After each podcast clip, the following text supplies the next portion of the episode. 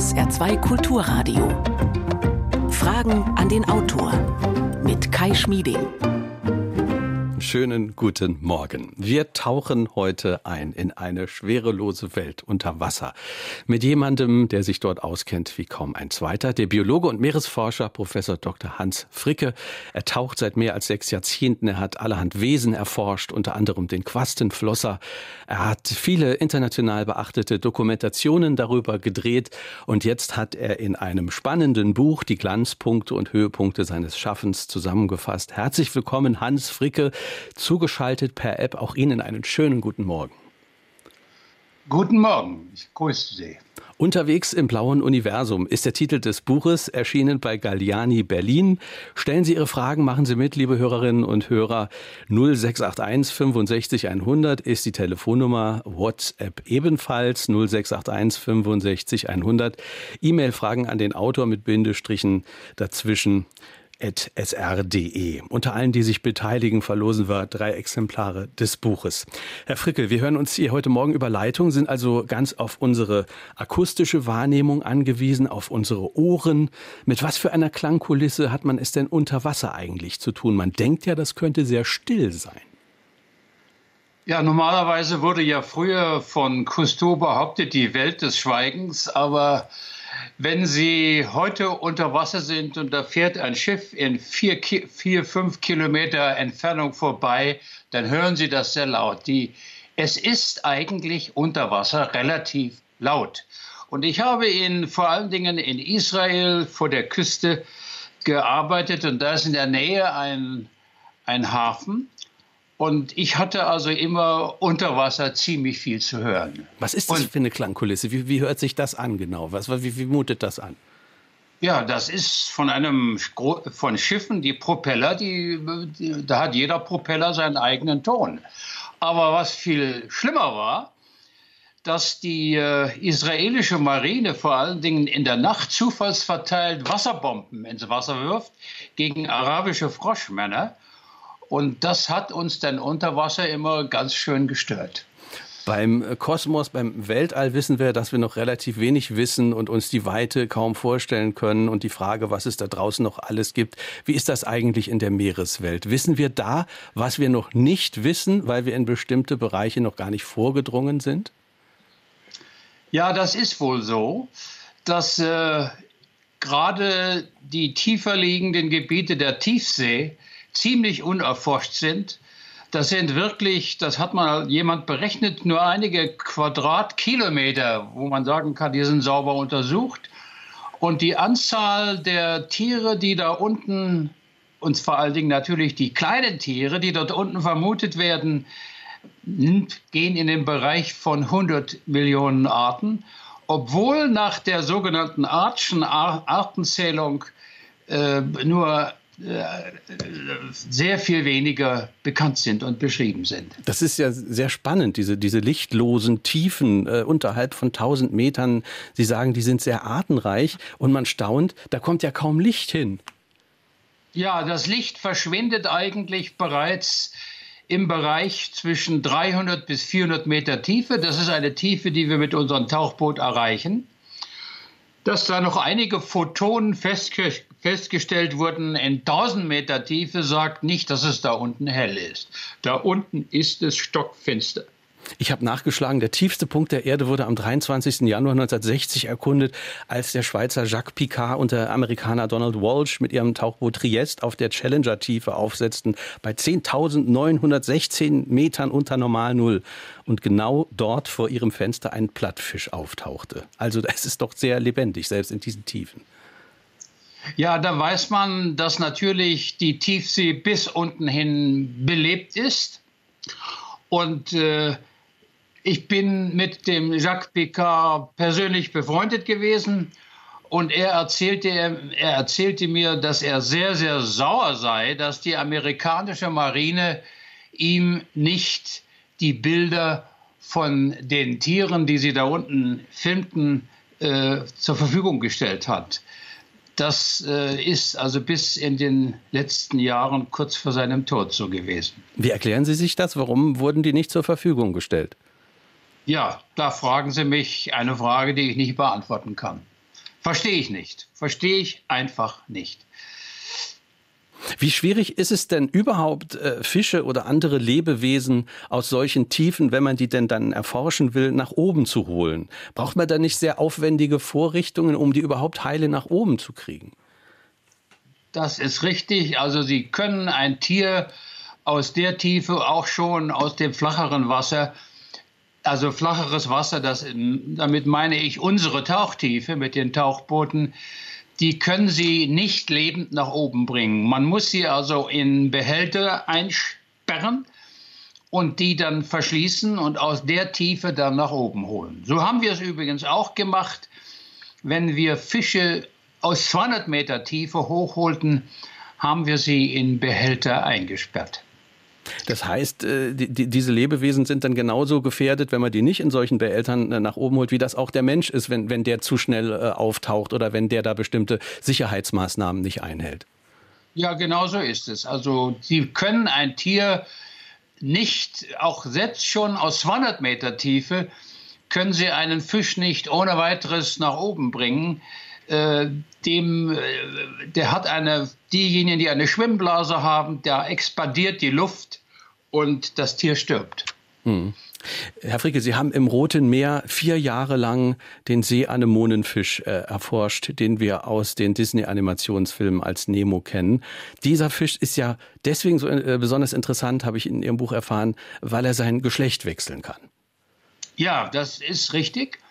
Die werden gewissermaßen als Männchen geboren und äh, dann wechseln sie zum Weibchen und zwar durch soziale Kontrolle. Das heißt, wenn Sie zwei Männchen nehmen, wird eines von den beiden dominant und dieses Tier kann innerhalb, das habe ich im Meer gemessen, kann innerhalb von 19 Tagen von heute voll, äh, äh, Männchen und in 19 Tagen hat es Eier abgelegt. Das geht also relativ schnell.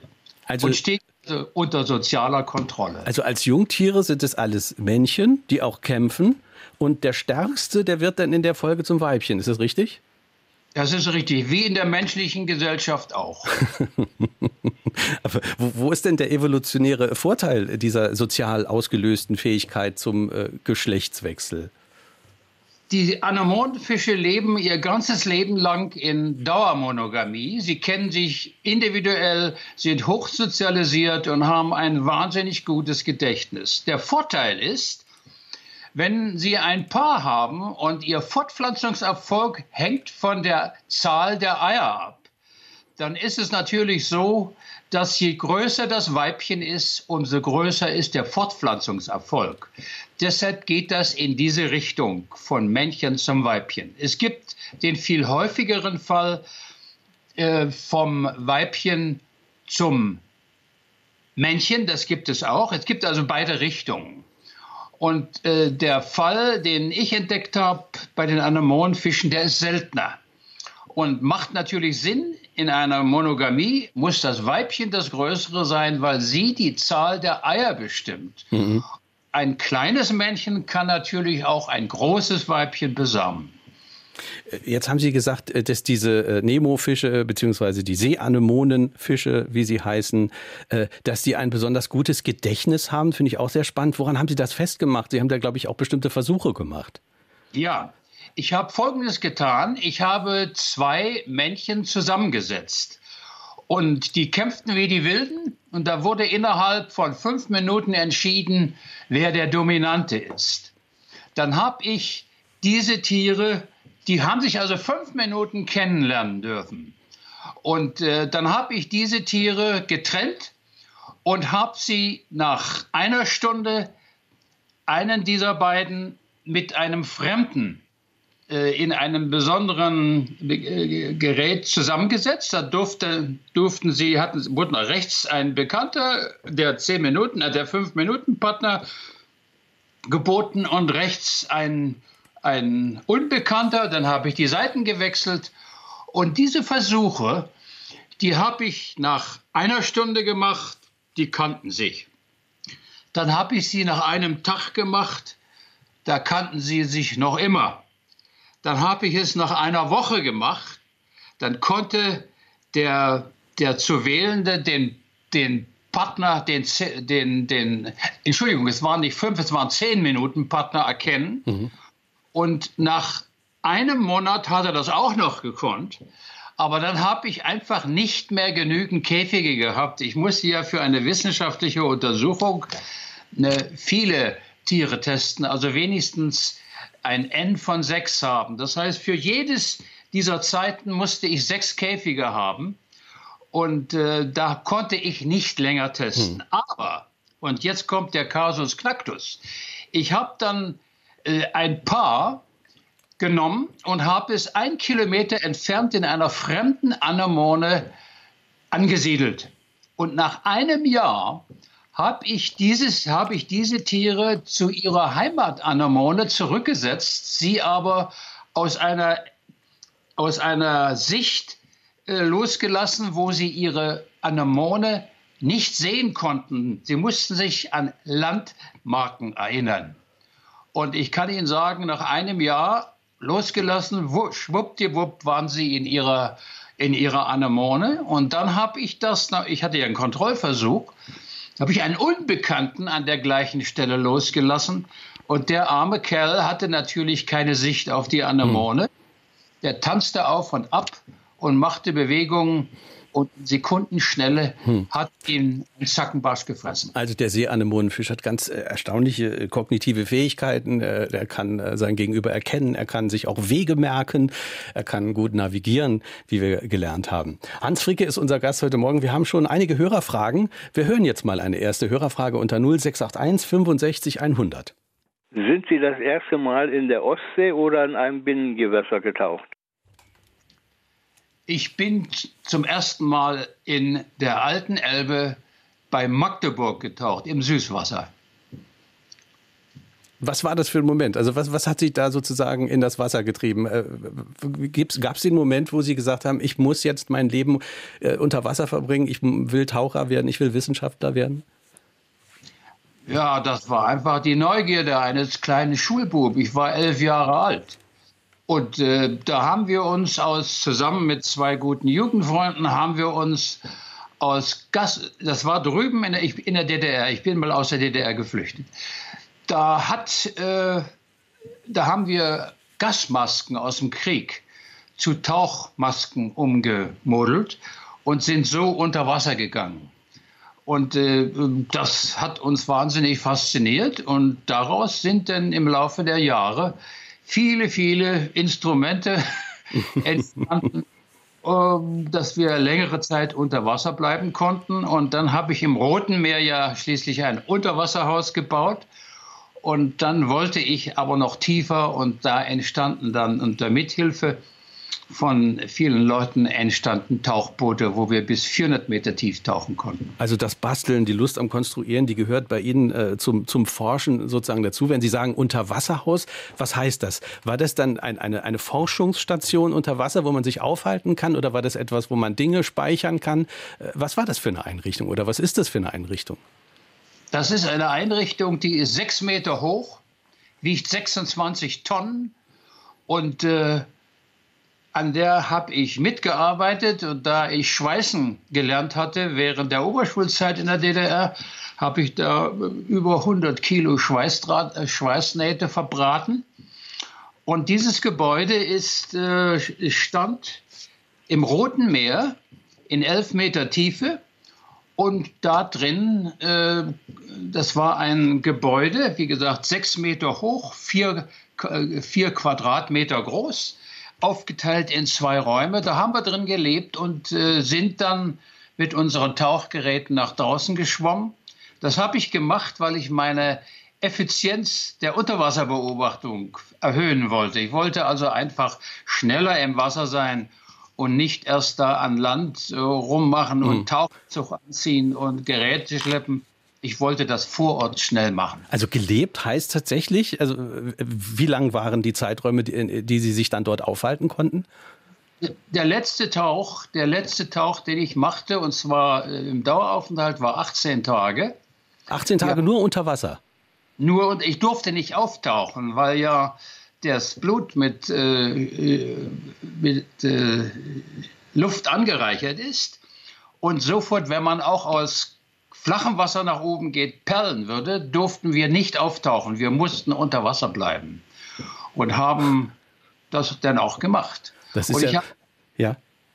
Ich habe dann auch dieses, äh, dieses Unterwasserhaus äh, stundenweise benutzt.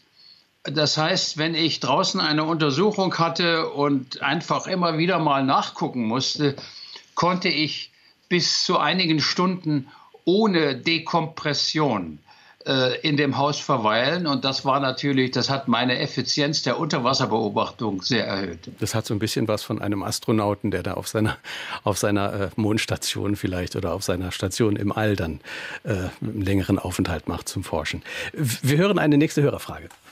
Tauchen ist ja für Menschen eine gefähr durchaus gefährliche Sache.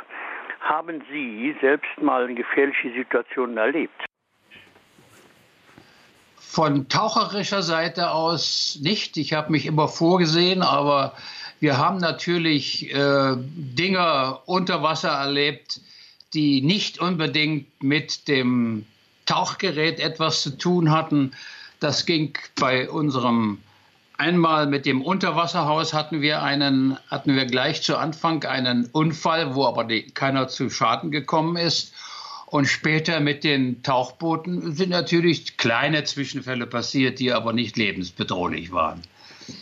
Sie sind weltweit berühmt geworden, weil es Ihnen gelungen ist, den Quastenflosser in seinem natürlichen Lebensraum ja zu, zu finden und zu beobachten, zu zeigen im Film. Das war 1987. Was geht heute in Ihnen vor, wenn Sie an diese damalige Entdeckung äh, denken? Das brachte ja damals quasi Weltruhm. Ja, wissen Sie, äh, wenn Sie so gebaut sind wie ich, ist das eben äh, ein Stückchen Routine also mir geht nicht der Hahnkamm hoch vor Stolz, äh, so ein Typ bin ich nicht. Ich war froh, dass wir ihn gesehen hatten und ich hatte, bin also den Mitarbeitern wahnsinnig dankbar, die da geholfen haben. Ich habe immer gute Mitarbeiter gehabt, die wahnsinnig enthusiastisch waren und, und äh, genauso viel Feuer hatten für die Unterwasserbeobachtung wie ich auch. Und äh, der, der Quastenflosser wurde insofern dann für mich wichtig, dass ich äh, immer wieder immer wieder auf die Komoren gefahren bin, um sein Leben näher kennenzulernen. Mhm. Wir haben ja insgesamt neun Expeditionen gemacht und ich hatte durch den äh, Microsoft-Mitbegründer Paul Allen die Möglichkeit, mit einem Roboter äh, bis weit über 1000 Meter Tiefe nachzugucken, wo die Lebensräume der Quastenflosser sind. Und das war hochspannend. Hm. Es ist ja eine, faszinierend, äh, eine faszinierende Frage, wie so eine uralte Lebensform bis heute überlebt. Der Quastenflosser ist ja, glaube ich, vor 400 Millionen Jahren entstanden. Ja, das ist eine Frage, äh, eine evolutionsbiologische Frage, die mich natürlich auch begeistert hat. Das war eigentlich die Kernfrage. Ich wollte wissen, woran das liegt, dass, der, dass, so eine, dass so eine Form, so eine Lebensform, diese Jahrmillionen ohne Veränderung äh, überlebt. Und die Antwort ist eine merkwürdige. Der Fisch lebt in einem Lebensraum, wo äh, wenig Nahrung vorhanden ist. Das ist ein Fischjäger, der frisst also Fische und geht nachts auf Yacht und ortet dort elektrisch seine Beute. Und äh, das ist gerade in einem Lebensraum, wo relativ wenig Fische vorkommen. Das heißt, so Hochenergetiker wie ein Thunfisch, der kann da einfach nicht leben. Der Quastenflosser kann das und ich habe dann herausgefunden, dass er einen fürchterlich schlappen Stoffwechsel hat. Und der Stoffwechsel ist das Geheimnis. Er kann also mit wenig Nahrung auskommen und das wird wahrscheinlich und dann überleben in einem äh, nahrungsarmen Lebensraum. Da kommen weniger Fische vor. Und da ist er natürlich nicht der Konkurrenz der Hochenergetiker wie Thunfischen und den Jägern der flachen Wasser ausgesetzt. Also es ist ein sehr meditativer Fisch, kann man positiv äh, formulieren, ein sehr energiesparender Fisch. Wo taucht er denn heute auf? Wo findet man ihn denn heute, den Quastenflosser?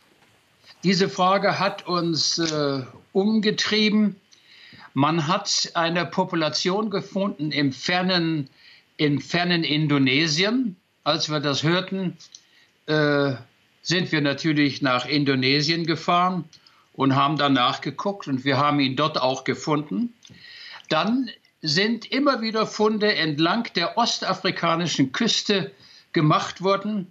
Bis runter die Entdeckung hat ja eigentlich an der ostafrikanischen Küste bei, äh, in der Nähe eines Ortes, Grahamstown, äh, stattgefunden. Und äh, dann sind plötzlich äh, mehrere Entdeckungen entlang der ostafrikanischen Küste gemacht worden. Und jetzt wurden sie gefunden in Madagaskar. Ich bin 1969 als junger Student bin ich nach Madagaskar gefahren und, und wollte den Quastenflosser dort suchen und bin mit dem Tauchgerät unter Wasser gegangen und habe also äh, idiotisch tiefe Tauchabstiege gemacht bis zu 90 Meter Tiefe total unmöglich. Das würde heute mit einem Pressluftgerät, äh, ist das verboten. Ich habe den Fisch nicht, ge, nicht gefunden mhm. und habe zu meiner Frau gesagt, du, das nächste Mal komme ich mit einem U-Boot. Das habe ich mehr im Scherz gesagt. Und kurze Zeit später war es soweit, dass ich mit einem U-Boot gegangen bin, mit einem Tauchboot gegangen bin und da haben wir ihn dann auch letzten Endes gefunden. Hans Fricke ist heute unser Gast. Sie hören SR2 Kulturradio mit der Sendung Fragen an den Autor. Das Buch heißt Unterwegs im blauen Universum und ist erschienen bei Galliani Berlin. 0681 65 100 ist unsere Nummer. Wir haben eine nächste Hörerfrage. Ich wollte den Autor fragen, was er von der Aquarienindustrie hält. Gut oder schlecht? Äh, die Antwort ist folgende. Ich bin, ich mag Aquarien nicht. Wenn Sie Fische draußen im Meer beobachtet haben, wird man ein Aquariengegner. Aber ich will auch sagen, dass Aquarien, die haben ja auch was Meditatives an sich und sind durchaus, sind durchaus äh, nicht hassenswert. Man muss das machen. Viele Leute sind so, sind so liebevoll mit Aquarienfischen, dass ich das immer bewundere, aber ich bin nicht der Typ. Ich mag die Tiere draußen im Meer sehen. Sie sind kein Fan von Aquarien? Nein, bin ich nicht. Ich bin kein Aquarien-Fan. Eine nächste Hörerfrage. Wo sieht der Autor, was den Meeresschutz angeht, den dringendsten Handlungsbedarf? Das ist eine schwierige Frage. Äh, wir haben heute einen unheimlichen Zustrom an Tauchern, also an Urlaubstauchern, wenn Sie sich vorstellen, dass in Elat in Israel pro Jahr in einem Küstenabschnitt von acht Kilometer Länge Korallenriff, das ist das, was in Israelis im Golf von Aqaba übrig geblieben ist, da hat eine Studentin das mal ausgezählt und das sind 280.000 Besucher in dem Riff. Und das hinterlässt natürlich unglaubliche Spuren.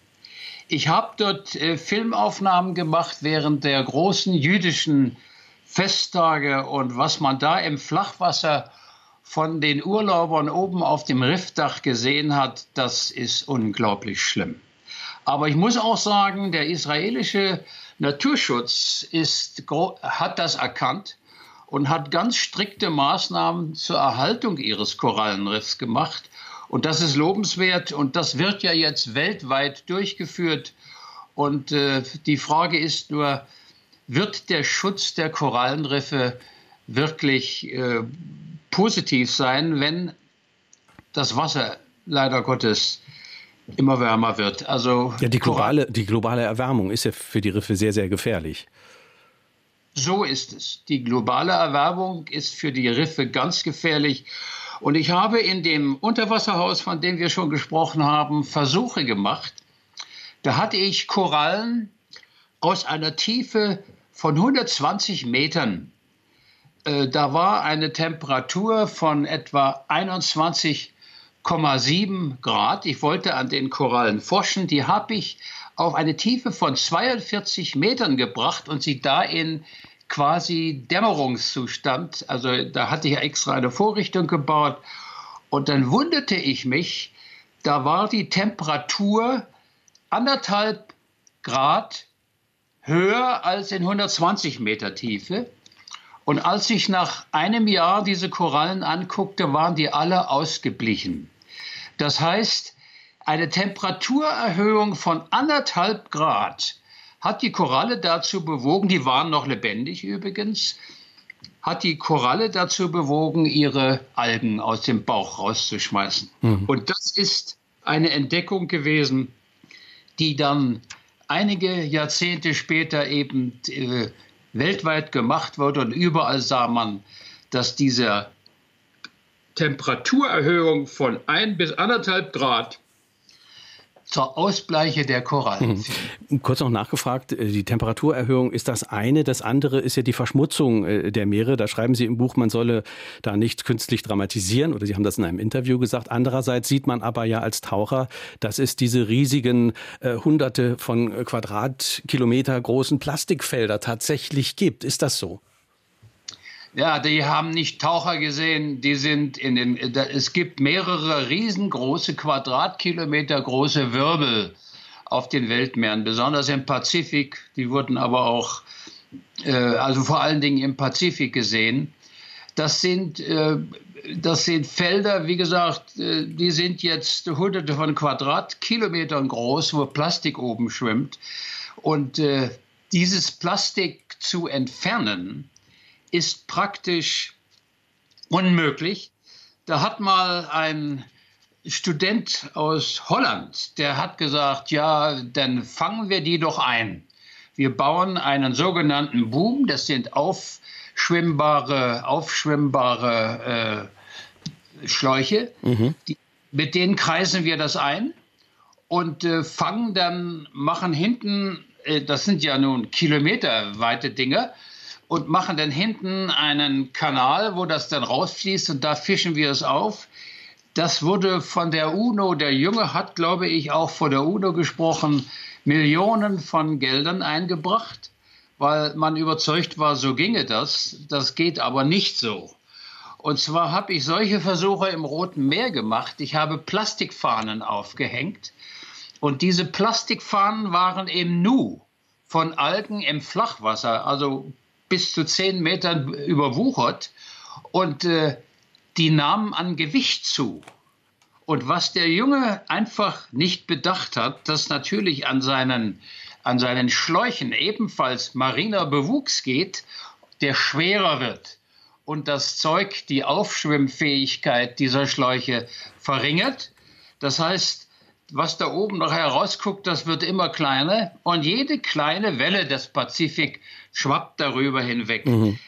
Also diese Methode ist nicht brauchbar. Das heißt, es ist sehr schwierig, äh, das, das Plastik aus den Meeren zu entfernen, wenn es denn erstmal da ist. Das heißt für uns alle wohl, dass wir tatsächlich vielleicht auch mal ein bisschen an unserem Lebenswandel arbeiten sollten und vielleicht auf Plastik verzichten sollten, äh, sofern ja. das geht. Ne? Äh, wir hören eine nächste Hörerfrage. Mich würde interessieren, ob es in der Tiefsee auch Pflanzen gibt. In der Tiefsee kann es keine Pflanzen geben. Pflanzen haben ja normalerweise das Chlorophyll und sind auf Licht angewiesen. Also in der Tiefsee gibt es keine grünen Pflanzen. Gibt es äh, ansonsten äh, Lebensformen, die irgendwo zwischen Fisch und Pflanze und sonstigem sind? Äh, da erwischen Sie mich doch, es gibt, es gibt in äh, noch relativ großer Tiefe, also um 200, 300 Metern, gibt es äh, Algen, die äh, den Boden besiedeln.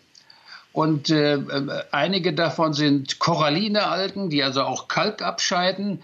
Also in den oberen Bereichen, wo noch ein bisschen Licht hinkommt, gibt es durchaus Algen, aber in großer Tiefe nicht. Eine nächste Hörerfrage. Was bedingt die Druckadaption dieser Tiefseebewohner? Gibt es da in der Physiologie Veränderungen gegenüber Bewohnern, äh, die in höheren Schichten des Meeres existieren? Wie sind die Kreislaufverhältnisse? Wie ist das Blut zusammengesetzt? Gibt es da Unterschiede zu den Lebewesen, die in höheren Regionen sich aufhalten?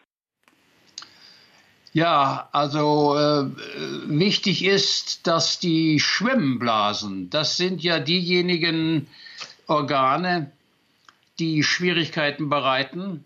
Wenn man also äh, eine Schwimmblase hat, ist die natürlich anfällig gegenüber den Druckschwankungen. Es hat Versuche gegeben, dass man Fische aus dem flachen Wasser genommen hat und hat sie mittels, also durch Taucher in tiefes Wasser 40, 50 Meter runtergebracht. Und die haben ihre Schwimmblase nicht mehr füllen können und stürzten ab. Also äh, diese Schwimmblasenphysiologie ist äh, äußerst interessant und äh, total, also den oberen Bereichen angepasst.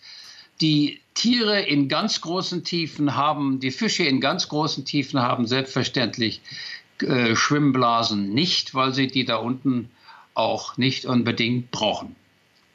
Eine Hörerfrage von äh, Martin Rees. Äh, er fragt, gibt es außer Schwarmintelligenz auch höhere Formen der Intelligenz von Einzellebewesen, zum Beispiel bei Kraken? Können Menschen das sinnvoll nutzen, fragt Martin Rees. Ob man das nutzvoll, ob man das nutzvoll nutzen könnte, äh, würde ich mal bezweifeln. Aber es gibt gerade unter, unter Kraken gewaltige, gewaltige kognitive Leistungen. Übrigens auch von meinem Anemonenfisch.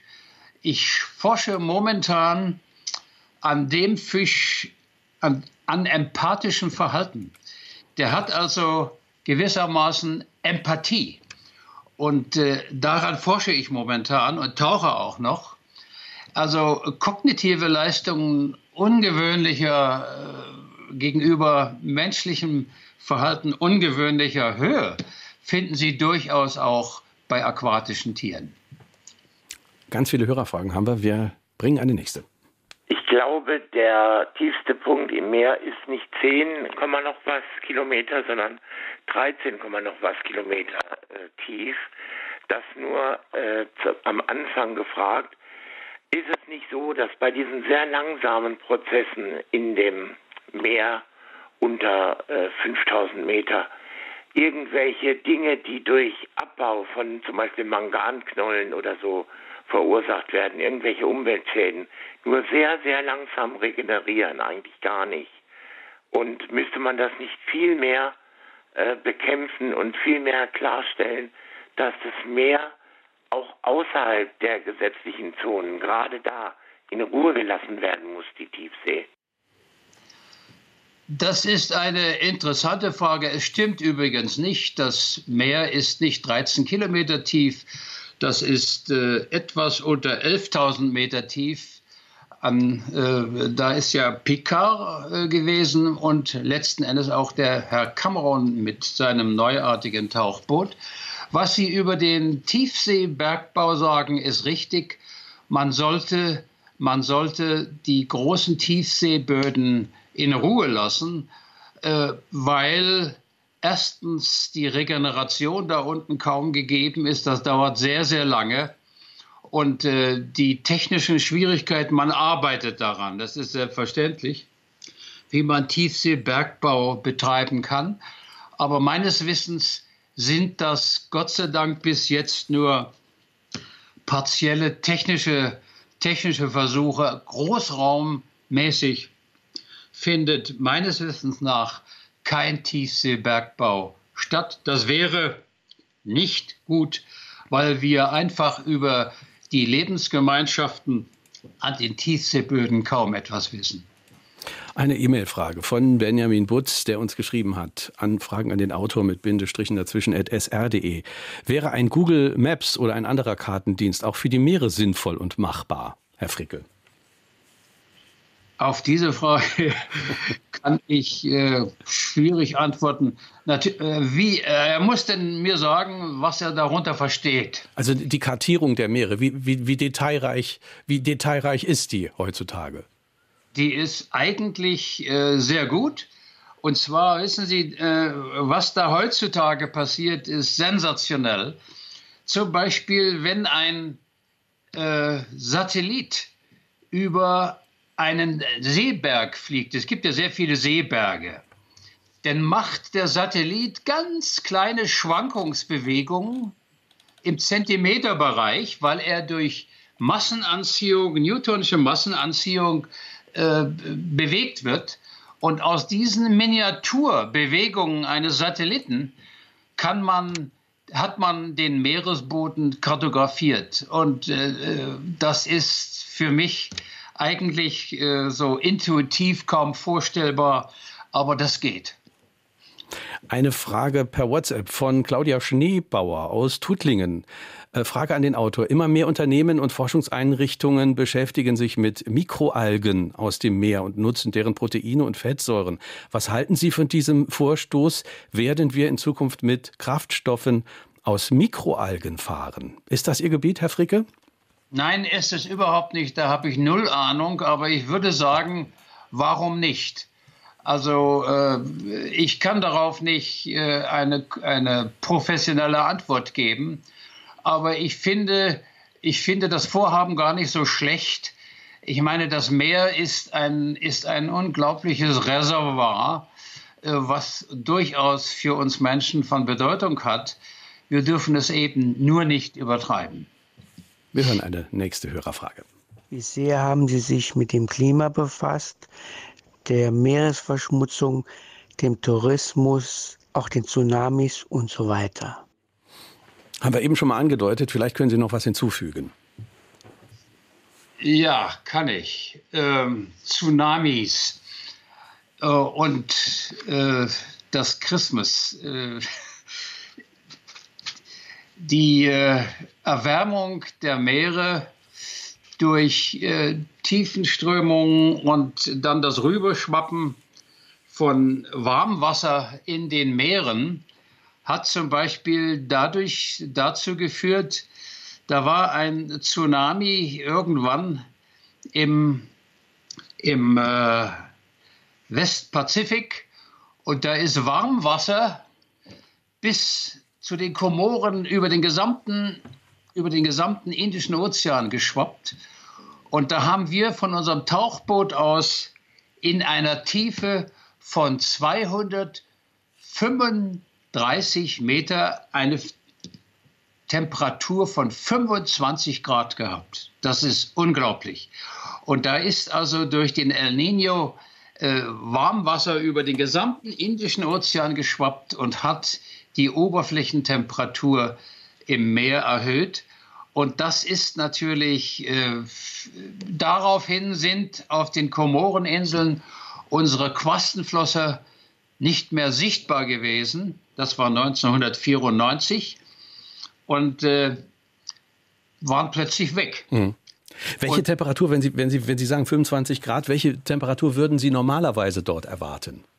In den Tiefen haben wir eine Temperatur von etwa 15 bis 19 Grad. Und äh, plötzlich waren das eben äh, sehr viel mehr in der größeren Tiefe. Und äh, das führte eben dazu, dass der Quastenflosser, der gerät in physiologischen Stress, wenn er in warmes Wasser gerät. Und die waren weg. Aber das Interessante war, ich habe das publiziert, das Interessante war, dass sie in der darauffolgenden Expedition alle wieder da waren. Und wir haben nicht feststellen können, wohin sie abgewandert sind. Aber kurzum, wenn das Meer wärmer wird, haben es die Quastenflosse auf den Komoreninseln schwer, weil mhm. sie in einem ganz geringen äh, Tiefenbereich leben, zwischen etwa 150 bis 200, 220 Meter Tiefe und dann gehen sie zum Fressen in tieferes Wasser. Wenn, das, wenn diese Zone im Flachwasser, also Flachwasser unter 150 bis 200 Meter Tiefe höher wird, dann werden die Quastenflosser auf den Komoren aussterben. Das ist sehr interessant. Wir hören äh, eine nächste Hörerfrage. Kennen Sie die Gründe für das vermehrte Auftreten von Quallen dieses Jahr in der Nordsee? Ja, das äh, die in der Nordsee, äh, das kann ich Ihnen nicht genau be äh, beantworten, aber dieses Massenauftreten von äh, Quallen ist eigentlich ein ziemlich großes Phänomen. Das ist schon mehrmals passiert. Ich habe auch sowas miterlebt im Roten Meer. Äh, die Gründe dafür sind kann ich äh, eigentlich nicht genau professionell beantworten. Also im Roten Meer habe ich nichts feststellen können, was diese, Quasten, äh, was diese Quallenproduktion verursacht hat. Äh, es, könnten, es könnten Temperaturbedingungen sein, es könnten Nahrungsbedingungen sein. Es sind also viele, viele äh, Faktoren möglich, die aus der Umwelt auf diese Tiere mhm. einwirken. Also das ist ein Ökosystem, wo viele Dinge ineinander greifen, wo man gar nicht dann in dem Moment so genau weiß. Ähm, Herr Fricke, lassen Sie uns noch ein bisschen über Ihre äh, Geschichte reden. Äh, Sie, Sie waren nicht nur in den Meeren unterwegs, Sie haben ein U-Boot mitkonstruiert und mit, mit, mit diesem U-Boot sind Sie auch in Süßwasserseen äh, getaucht. Äh, unter anderem im, im, im Toplitzsee, wo man Nazischätze vermutete. Erzählen Sie davon. Ah das äh, darf ich äh, ein böses Wort sagen. Eigentlich hängt es mir zum Halse heraus, weil ich äh, immer wieder dafür hingestellt werde, dass ich da Nazi schätze. Ich bin kein Schatzsucher. Ich bin in den Toplitzsee gegangen aus einem ganz anderen Grund. Der Herr Ballard hatte in der Tiefsee diese Hot Vents gefunden, einen sulfidischen Lebensraum, und äh, der Toplitzsee ist ein sulfidischer Lebensraum. Der hat ab 15 Meter Tiefe nach unten äh, ist er mit äh, Schwefelwasserstoff angereichert. Das riechen Sie auch, wenn man dort unten taucht. Und ich war auf der Suche nach sulfidischen Leben, Leben dort im Toplitzsee. Und äh, natürlich habe ich von dem, äh, von dem ganzen Sommerloch der Journalie gewusst, dass man da immer wieder, immer wieder nach äh, Nazi-Sachen sucht. Ich habe nicht danach gesucht, aber ich kann nichts dafür, dass ich Falschgeld gefunden habe. Gefälschte britische Pfundnoten. Gefälschte britische Pfundnoten. Und ich kann auch nichts dafür, dass ich die Überreste einer Versuchsstation der deutschen Marine da unten gefunden habe. Und das natürlich alles dokumentierte und ich bin auch, weil ich historische Interessen habe, ich habe später mal äh, zwei Semester Politik studiert, bin ich auch diesem Unternehmen Bernhard nachgegangen. Das ist die Geschichte, wie das Falschgeld da in den Toplitzsee gekommen ist. Das wurde hergestellt im KZ Sachsenhausen. Und dann wurden, als das Sachsenhausen befreit wurde, haben die, äh, haben die Nazis das Geld in den Süden transportiert. Sie wollten es in die, in die Alpenfestung bringen. Und da hatten sie keine Zeit mehr und mussten letzten Endes das Geld vernichten und sind dann an die Mitarbeiter der Marineversuchsstation geraten und haben gesagt, wie können wir dieses Geld beseitigen? Und die haben gesagt, ja, warum versenken wir es nicht? Und die haben dann den äh, Nazis geholfen, das Zeug zu versenken.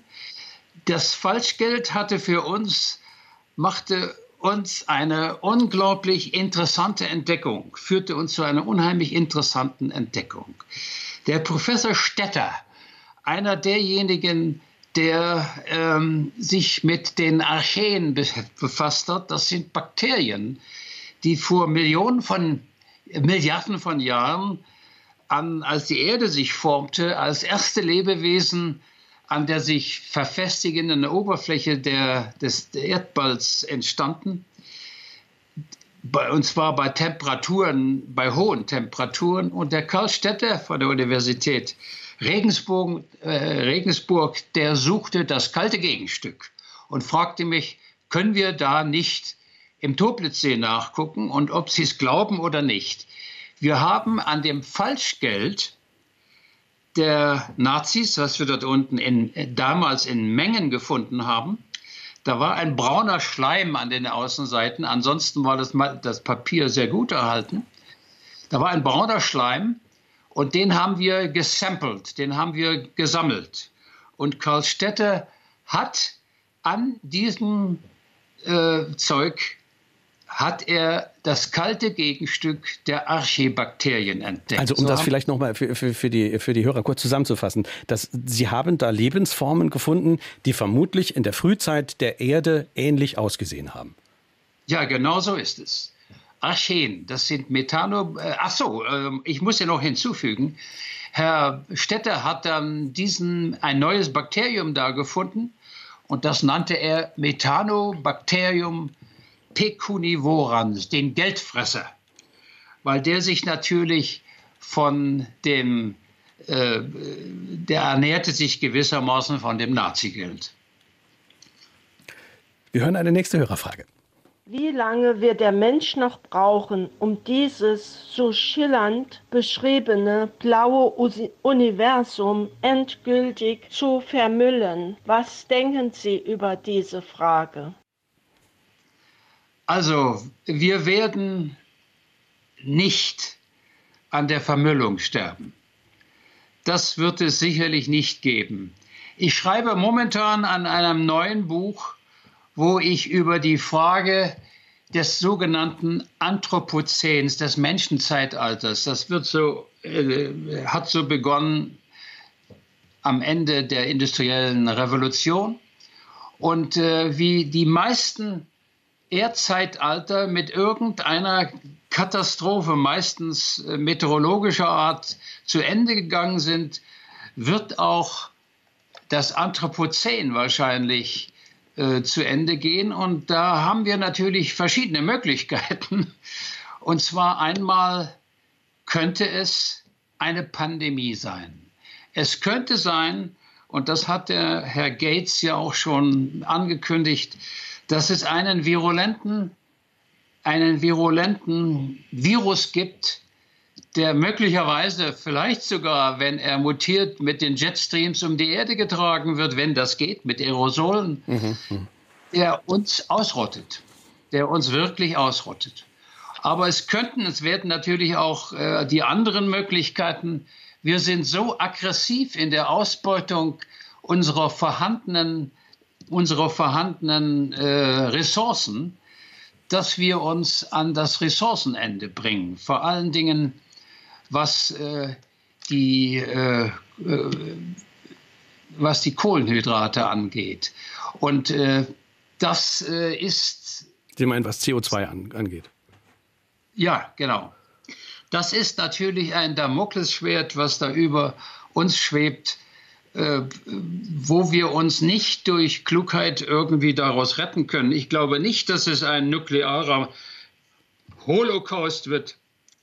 Es werden Sachen sein, die wir Menschen selbst verursacht haben. Also aber ja. wir wollen uns unseren Optimismus äh, nun jetzt nicht äh, zu, zum Ende der Sendung äh, ganz ausreden lassen. Wir haben ja auch die Chance, möglicherweise umzusteuern, unser Verhalten zu äh, verändern. Es gibt ja auch die, die Forschung, äh, die stetig weiter forscht und möglicherweise unsere Lebensbedingungen auf dieser Welt dann nochmal zum, zum Besseren rückt.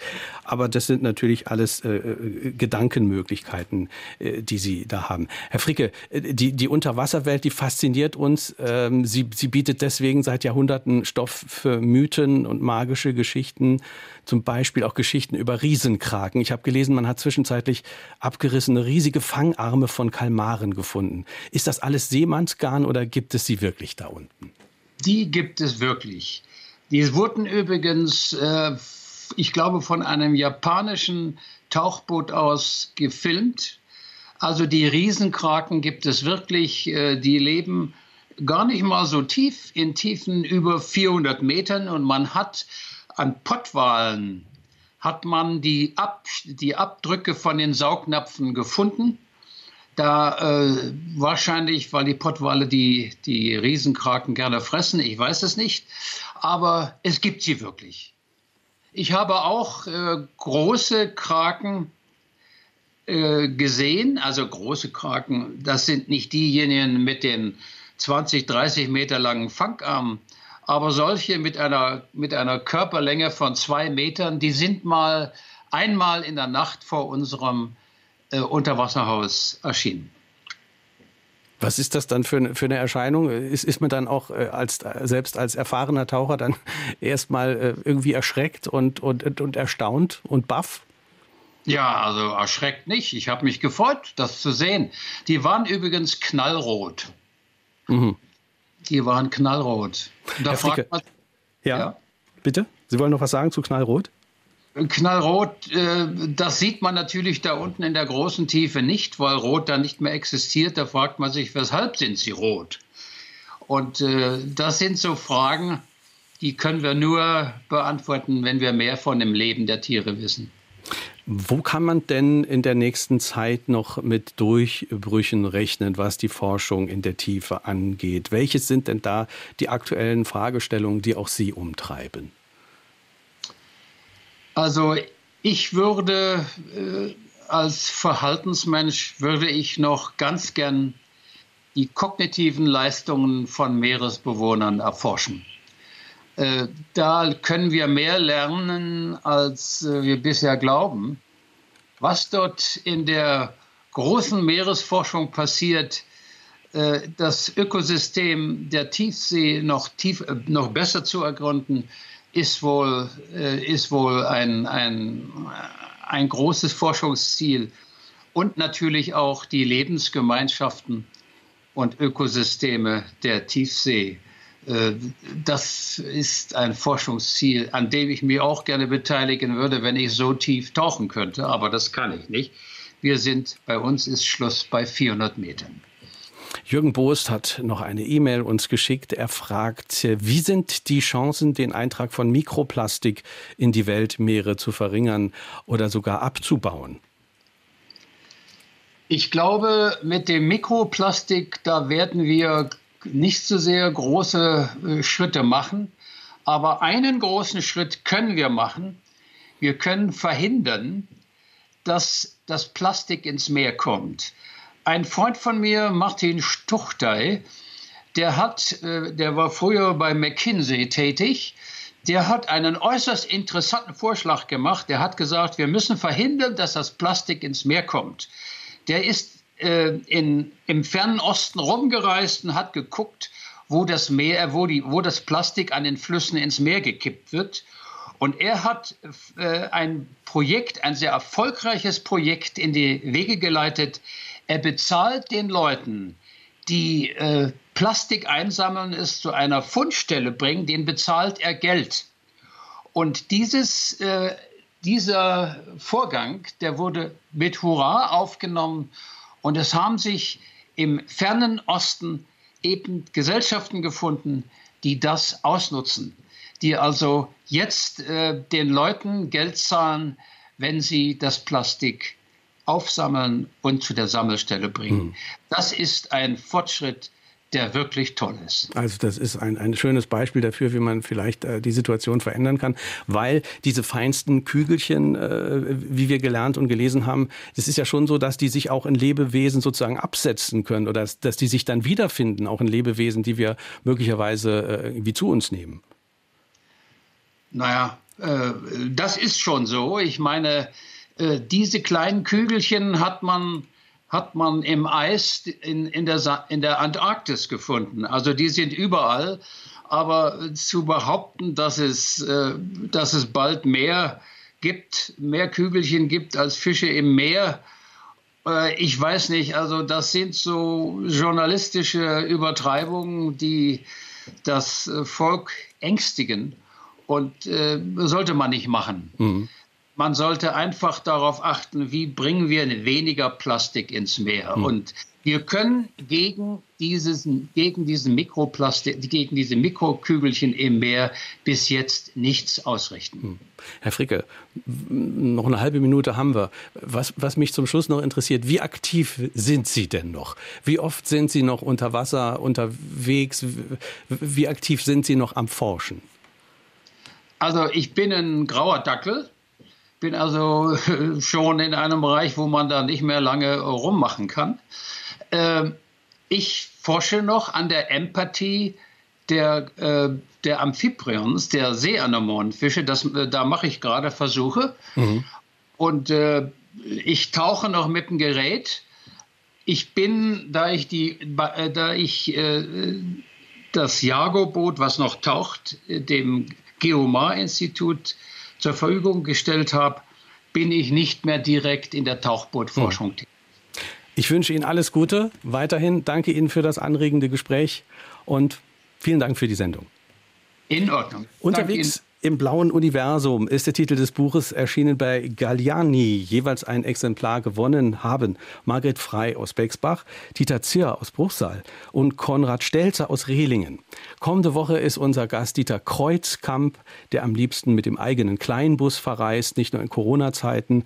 Der sogenannte Bulli ist nun schon seit sieben Jahrzehnten Kultobjekt. Hippies und Globetrotter suchten mit ihm das Glück in der Ferne, darunter eben auch der Autor Dieter Kreuzkamp gemeinsam mit seiner Frau. Die sind 500.000 Kilometer mit verschiedenen Bulli-Modellen durch die ganze Welt gereist. Kommende Woche erzählen Sie meinem Kollegen Jochen Marmit davon. Ich bin Kai Schmieding. Danke Ihnen ganz herzlich fürs Zuhören und wünsche einen schönen Sonntag. Auf Wiederhören.